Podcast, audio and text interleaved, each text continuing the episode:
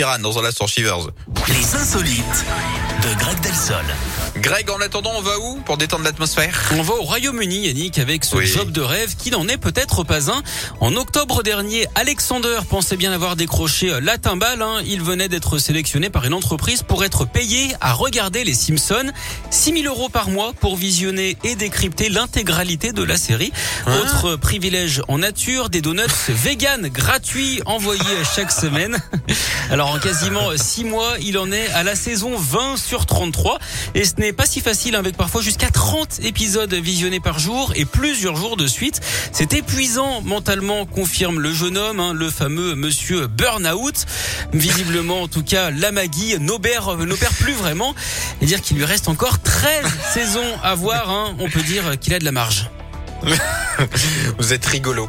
Euh, eh ben écoutez, revenez demain. Oui, Voilà, avec si, plaisir. si vous tenez la route, demain vous êtes là dès 10h pour euh, le retour des insolites et de l'actu. Bonne journée à vous. Ah, bonne journée. À plus. Allez, dans un instant, bien sur le plat du jour, hein, je vous l'ai dit, dans quelques minutes, oui, je vous apprends à sublimer ces pommes de terre. Parce que les pommes, c'est quoi une pomme de terre? C'est une pomme de terre, quoi. Mais avec moi, dans la Scoop Family, ce sera